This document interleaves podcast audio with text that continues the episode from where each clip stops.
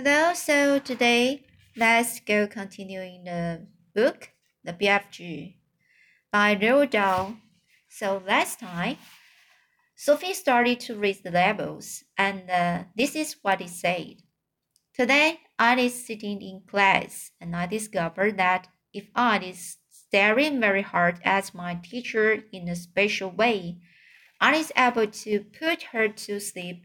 So I keep start staring at her, and in the end, her head drops onto her desk and she goes fast to sleep. And snorkles, snorkles loudly. Then he marches the head teacher and he shouts, Wake up, Miss Plumridge. How dare you go to sleep in class? Go fetch you your head and a coat, and leave this school forever. You is sacked. But in a jiffy I is putting the head teacher to sleep as well. And he just crumbles, crumbles slowly to the floor like a lump of jelly, and there he lies, all in a help a heap on in a heap and starts snoring even louder than Miss Plumridge.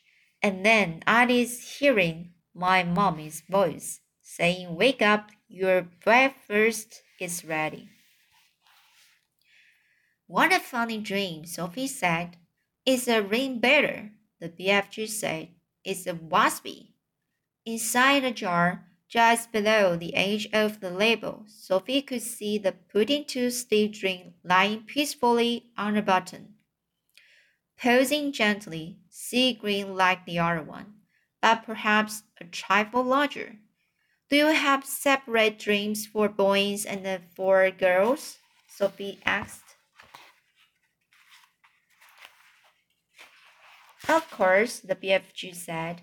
If I is giving a girl's dream to a boy, even if it was a really whoppsy girl's dream, the boy would be waking up and thinking, what a rot bungling, great sludging old dream that was. Boys would, Sophie said. These here is on girls' dreams on this shelf, the BFG said. Can I read a boy's dream? You can, the BFG said and he lifted her to a higher shelf. The label on the nearest boy's dream jar read as follows I is making myself a marvelous pair of suction boots. And when I put them on his uh when I put them on, I is able to walk still up the kitchen wall and across the ceiling. Well, I is walking upside down on the ceiling when my big sister comes in and she is starting to yell at me as she always does. Yelling want. Um, on yelling want on earth is you doing up there walking on the ceiling and I looked down at her and I smiles and I says, I told you, you was driving me up the wall, and now you has done it. I find that one rather silly, Sophie said. Boys wouldn't, the BFG said, grinning. It's another ring better. Perhaps you have seen a enough now. Let me read another boy's one, Sophie said. The next label said, The Tell the teddy the telephone rings in our house, and my father picks it up and says in this very important telephone voice, Simpkins. Simpkins speaking. Then his face goes white and his voice goes on funny, and he says, What? Who? And then he says, Yes, sir, I understand, sir, but Surely it is me you is wishing to speak to, to, sir, not my little son. My father's face is going from white to dark, purple and he is gulping like he has a lobster stuck in his throat. And then at last he is saying, Yes, sir, very well, sir. I will get him, sir. And he turns to me and he says in a rather respectful voice, Is you knowing the President of the United States? And I says, No, but I expect he is hearing about me. Then I is having a long talk on the phone and saying things like, Let me take care of it. Mr. President, you will you will bungle it. Bungle it all up if you do it your way. And my father's eyes is goggling right out of his head and uh, what is when I is hearing my father's real voice saying, Get up, you lazy snob, or you will be late for school. Boys are crazy, Sophie said. Let me read this next one. Sophie started reading the next label. I is having a bath, and I is discovering that if I press quite hard on my tummy button, a funny feeling comes over me, and suddenly my legs is not there, nor is my arms. In fact, I has become absolutely invisible all over. I is still there, but no one can see me, not even myself. So my mommy comes in and says, Where is that child? We, he was in the bath a minute ago and he can't possibly have washed himself properly. Properly. So I says, Here, Alice. And she says, Where? And I says, Here. And she says, Where? And I says, Here. And she yells, Harry, come on quick. And when my daddy rushes in, I is washing myself, and my daddy sees the soap floating around in the in the air, but of course he is not seeing me. And he shouts, Where are you, boy? And I says, Here. And he says, Where? And I says, Here. And he says, Where? And I says, Here. And he says, The soap, boy, the soap is flying in the air, air. Then I press my tummy button again, and now it's visible. My daddy is squiffy with excitement and he says, You is the invisible boy. And I says, Now I is going to have some fun. So when I is out of the bath and I have dried myself, I put on my dressing gown and slippers and I press my tummy button again to become invisible and I go down into the town and walk in the streets. Of course, only me is invisible, but not the, the things is wearing.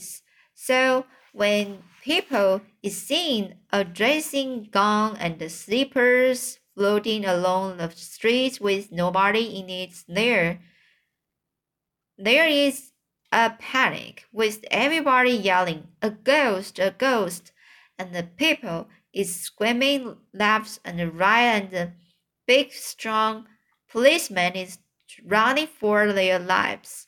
And the best of all, I see Mr. Grummis, my algebra teacher, coming out of the pub, and I rode up to him and say, "Boo!" and he lets out a frightsome howl, and uh, and dashes back into the pub and then I is waking up and feeling happy as a a wiffle squeak wiffle wiffle squeedler. Pretty ridiculous, Sophie said. All the time, she couldn't resist reaching down and pressing her own tummy button to see if it worked. Nothing happened. Dreams is very mystic, of things the BFG said. Human beings is not understanding them at all. Not even their brightest professor, professors is understanding them. Has you seen love? Just this last one, Sophie said. This one here. She started reading. Ah, I is written a book, and it is so exciting nobody can put it down. As soon as you has read the first line, you is so hooked on it you cannot stop until the last page. In all the cities, people is walking in the streets, bumping into each other because their faces is buried in my book, and the daddies is reading it and trying to feel teeth at the same time, but nobody minds because that is own reading it too. In the mm-hmm. dentist's chair, drivers is reading it while driving and the cars is crash, crashing over the country. Brain surgeons is reading it while is operating on brains. And the airline pilots is reading it and going to uh, Timbuktu Timbuktu. So, and going to Timbuktu instead of London.